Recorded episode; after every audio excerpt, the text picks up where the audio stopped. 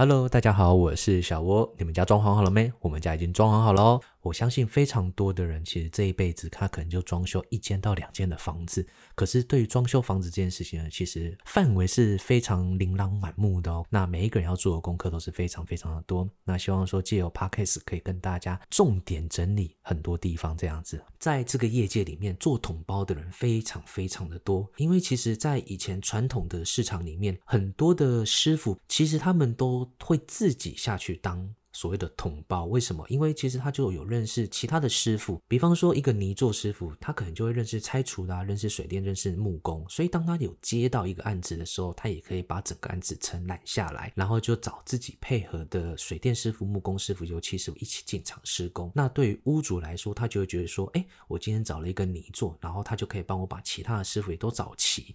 那也因为他们都有互相合作，所以应该相对简单容易。可是殊不知，这些传统的同胞师傅，大多数小窝目前所看到的，他们应该都是对于自己的那一个工种品相是非常熟悉的。那对于其他的，他们有真正了解吗？这个我就比较没有那么肯定。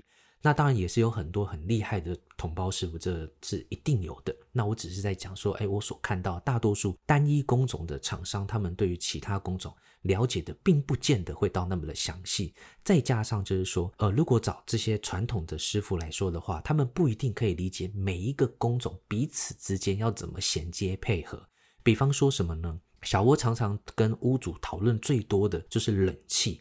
其实冷气说实在的，要配合的厂商非常非常的多。比方说什么，今天冷气的室内机排水管的位置就需要跟水电师傅配合，室外机的位置也要跟水电师傅配合。一个是排水孔，一个是室外机供电。那再来就是什么，排水管的高度会不会影响到木工的包覆？另外就是铜管的走法，木工要怎么包覆？铜管的出现的位置要怎么走到外墙去？有可能是要洗墙，或者是要请铝窗师傅衔接配合。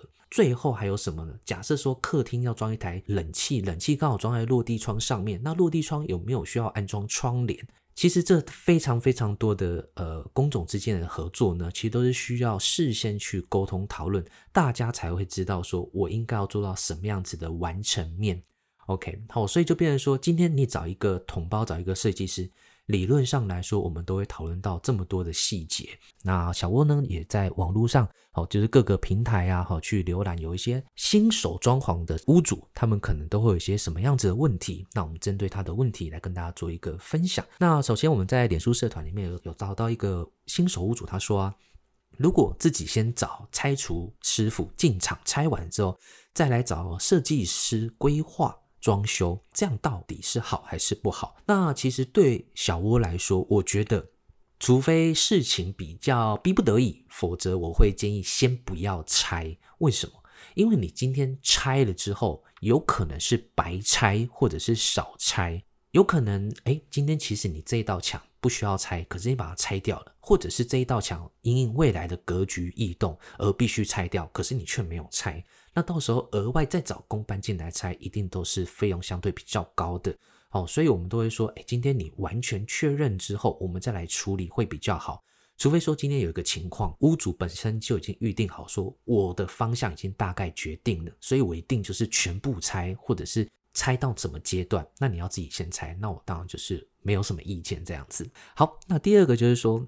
设计公司说，新做窗帘盒上方和平厅天花板连接的部分也要计算包梁的费用，那这样是不是合理？对于小窝来说，我觉得今天有做有算钱都是天经地义的。厂商如果没有算钱的话，可能是你赚到了，或者是他少算了，他可能日后会跟你算。那再来就是说，每一家厂商其实计价方式本来就会不太一样。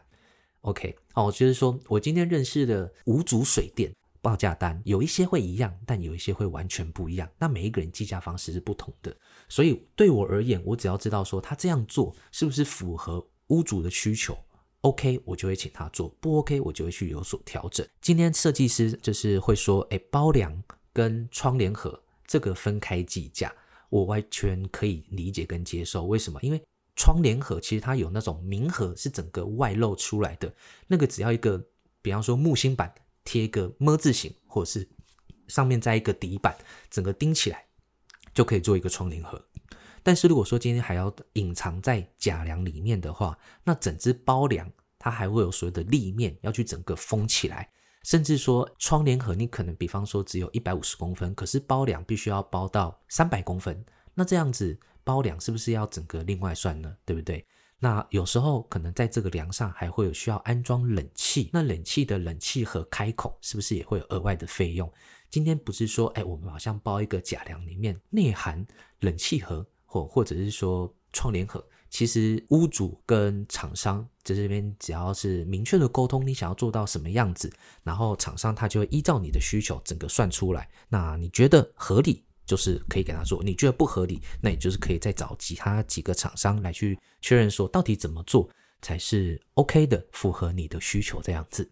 第三个就是说，今天热水器还有铝窗的安装先后顺序。其实现在在法规上来说，热水器安装啊，你如果是半开放式的，或者是完全密闭式的，你都必须要有强制排气管。好，就是说今天热水器怕有一氧化氮的中毒，所以它都要强制排气。即使你是那种装个防盗窗、格栅的穿梭管之类的，你还是都要强制排气的管子出去。热水器或者是铝窗来说的话，对我而言，我觉得都可以。看谁先装都没有问题，只要先装的人有预留，让后面的人好处理就好。哦，这个其实跟很多的施工工种有关系啦。就是说，今天师傅们在施工的时候彼此互相配合，但是前提是什么？屋主必须先事先告知他未来的规划到底长什么样子，厂商才有办法先帮他预留。